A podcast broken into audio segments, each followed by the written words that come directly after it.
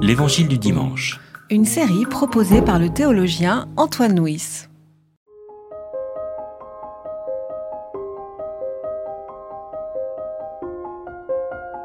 Il y avait quelques Grecs parmi les gens qui étaient montés pour adorer pendant la fête. S'étant approché de Philippe, qui était de Bethsaïda en Galilée, il lui demandait Seigneur, nous voudrions voir Jésus. Philippe vient le dire à André. André et Philippe viennent le dire à Jésus. Jésus leur répond L'heure est venue où le Fils de l'homme doit être glorifié. Amen, Amen, je vous le dis. Si le grain de blé ne tombe en terre et ne meurt, il demeure seul. Mais s'il meurt, il porte beaucoup de fruits. Celui qui aime sa vie la perd et celui qui déteste sa vie dans ce monde la gardera pour la vie éternelle.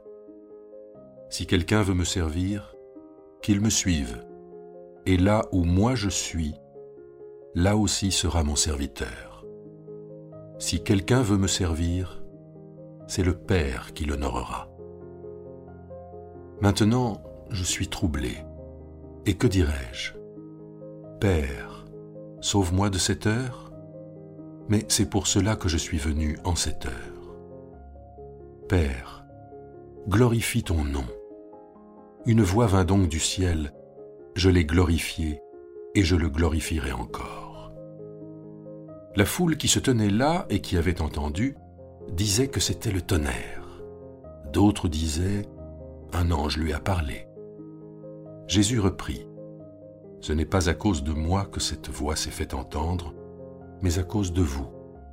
C'est maintenant le jugement de ce monde. C'est maintenant que le prince de ce monde sera chassé dehors. Et moi, quand j'aurai été élevé de la terre, j'attirerai tous les hommes à moi. Il disait cela pour signifier de quelle mort il allait mourir. Alors comme souvent dans l'Évangile, il faut entendre ce récit en lien avec ce qui précède. Alors là, nous sommes au chapitre 12. Le chapitre 11, c'est le grand euh, récit du relèvement d'entre les morts de Lazare. Et d'ailleurs, le relèvement d'entre les morts de Lazare se termine par la décision des religieux de faire mourir Jésus. Donc, parce qu'il a ramené quelqu'un à la mort, Jésus va mourir. Et puis, euh, cette, euh, cette tension entre la vie et la mort est aussi évoquée dans le texte suivant qui précède celui-ci, qui est l'onction à, Béthanie, euh, dans laquelle donc euh, Jésus va euh, évoquer sa sépulture au moment justement où où le plus de gens se tournent vers lui et où les signes qu'il a posés lui apportent le plus de, succès ou de crédibilité auprès de la foule. Donc il va falloir essayer de, déployer ces paradoxes. Alors, première lecture de ce texte nous invite à nous arrêter sur, deux points. D'abord, lorsque Jésus dit Mon heure est venue. Alors, le thème de l'heure est aussi importante dans, dans le quatrième évangile. Alors, l'heure, hein, le, kairos, c'est-à-dire le, temps de Dieu. Et euh, dans l'évangile de Jean, il y avait le moment où l'heure n'est pas encore venue, et puis l'heure allait venir, et maintenant l'heure est venue. Donc, avec ces notions de l'heure qui n'est pas encore venu, qui va venir et qui maintenant vient, on s'aperçoit qu'on arrive maintenant à un point crucial, au, dénouement de, l'évangile, de ce qui nous est euh, apporté en, Jésus-Christ. Et ce dénouement, ça va être euh, la façon dont Jésus, selon le vocabulaire du quatrième évangile, va être glorifié. Et c'est justement le, deuxième point, c'est la, la, gloire chez Jean. Alors en théologie, euh, souvent on a l'habitude de faire une opposition entre la théologie de la croix, qui évoque euh, euh, les souffrances, qui évoque la passion, qui évoque l'abaissement du Fils, et la théologie de la gloire, qui évoque la grandeur, qui évoque la résurrection, qui évoque la victoire du Christ. Et dans le quatrième évangile, eh ben, d'une certaine façon, la gloire et la croix sont totalement associées, puisque chaque fois que Jésus parle de la gloire, il évoque la croix. Hein. Donc euh, la croix est à la fois euh, l'abaissement, mais à la fois aussi euh, l'achèvement et la glorification du Christ. lorsque nous essayons d'aller plus loin dans, la compréhension de notre texte, nous pouvons soulever trois points. Le premier point, c'est nous sommes dans le quatrième évangile, et dans le quatrième évangile, il y a des euh, récits importants qu'on trouve dans les trois autres évangiles qui ne sont pas chez Jean, et mais dont il y a des références, des échos, des allusions. Et là, je voudrais, nous trouvons dans ce texte deux, deux références à deux récits fondamentaux des synoptiques qui ne sont pas dans le quatrième évangile. Le premier, c'est euh, lorsque, à un moment, Jésus qui, qui évoque la gloire, et puis il dit, mon esprit est troublé.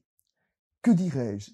Père, sauve-moi de cette heure Et évidemment, on ne peut pas ne pas s'empêcher de penser à la prière de Jésus à Gethsemane, qu'on trouve dans les synoptiques. Hein. C'est ce moment où Jésus sait que euh, bah, la croix est ce qu'il attend, mais Jésus est troublé par cette perspective, parce que Jésus, euh, comme nous tous, il n'a pas envie de souffrir, il n'a pas envie de, traverser cette épreuve-là. Et donc, il y a là ce thème du combat autour de l'acceptation de d'aller jusqu'au bout de sa euh, de sa vocation ou de son destin, je ne sais pas, enfin, de ce qu'il attend à travers la croix. La deuxième référence, c'est que au moment où euh, Jésus et euh, dans cette acceptation, dans cette évocation de la croix, à ce moment-là, on nous dit que une voix vient du ciel et qui dit euh, je les glorifierai et je le glorifierai encore. Et cette voix rappelle cet autre événement qu'on trouve dans les synoptiques et qu'on ne trouve pas dans le quatrième évangile, qui est le récit de la transfiguration. Hein. Dans le récit de la transfiguration, lorsque nous l'avons médité il y a quelques semaines, nous avons insisté sur le fait que ce récit se situait juste après la première annonce de la passion, et c'est au moment où Jésus annonce sa passion qu'à ce moment-là, il y a cette confirmation par cette voix qui descend du ciel. Et bien là, la voix qui descend du ciel descend au moment où euh, Jésus évoque euh, lui aussi sa propre fin, où Jésus évoque sa passion, donc comme une, confirmation que, que c'est bien là euh, le chemin, le chemin de sa foi. Le deuxième thème que je voudrais évoquer, c'est euh, la logique de, la croix à travers l'image du grain.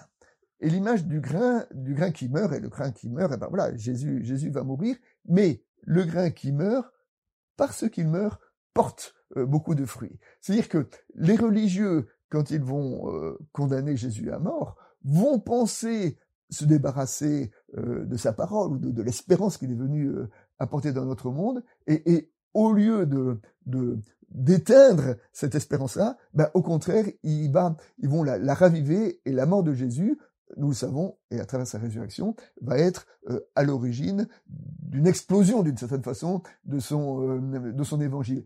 Et c'est en cela que la croix sera la gloire, hein, et, et, que l'abaissement va être euh, à l'origine d'une d'une fructification, on peut dire, euh, de la parole qu'il euh, qu'il a voulu euh, nous apporter. La troisième piste de prédication, c'est quand, après que la voix est descendue du ciel en disant ⁇ Je le glorifierai et je le glorifierai encore ⁇ Jésus dit ⁇ Ce n'est pas à moi que cette voix s'est fait entendre, mais à cause de vous. C'est-à-dire que les signes pour dire presque le miracle qui est donné là, euh, n'est pas donné pour Jésus. Jésus, il le sait, lui. Il sait qui est son Père et il sait ce quoi repose. Mais c'est par rapport à ceux qui se posent des questions, et peut-être d'ailleurs par rapport aux Grecs qu'on trouve au début du texte et qui demandent euh, à voir Jésus. Hein. Et là, bah, c'est cette euh, voie-là qui est la réponse à la question que posaient les Grecs, qui est Jésus? Bah, Jésus, c'est celui qui va être glorifié euh, par son Père.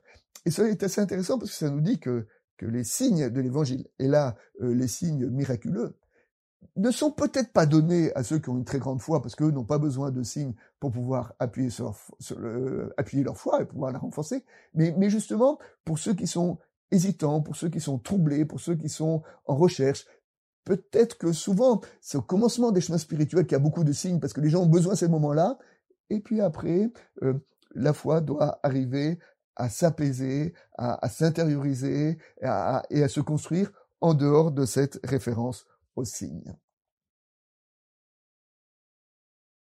Comme illustration, je voulais euh, revenir sur l'image du grain de blé, l'image du, grain de blé euh, qui meurt et qui, en mourant, euh, produit du fruit. Et j'aime bien cette petite anecdote qui évoque ce, cheminement du grain de blé. Elle dit la chose suivante.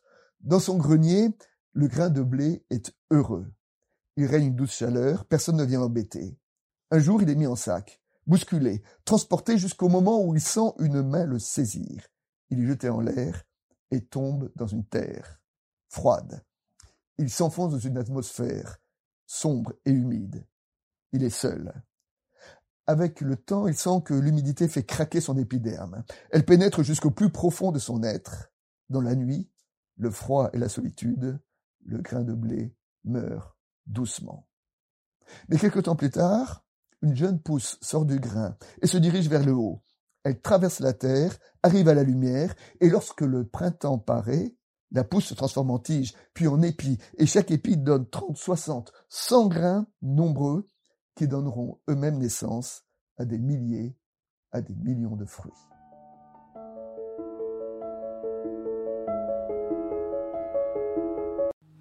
C'était L'Évangile du dimanche, Une série de regards protestants, enregistré par Antoine Nuis.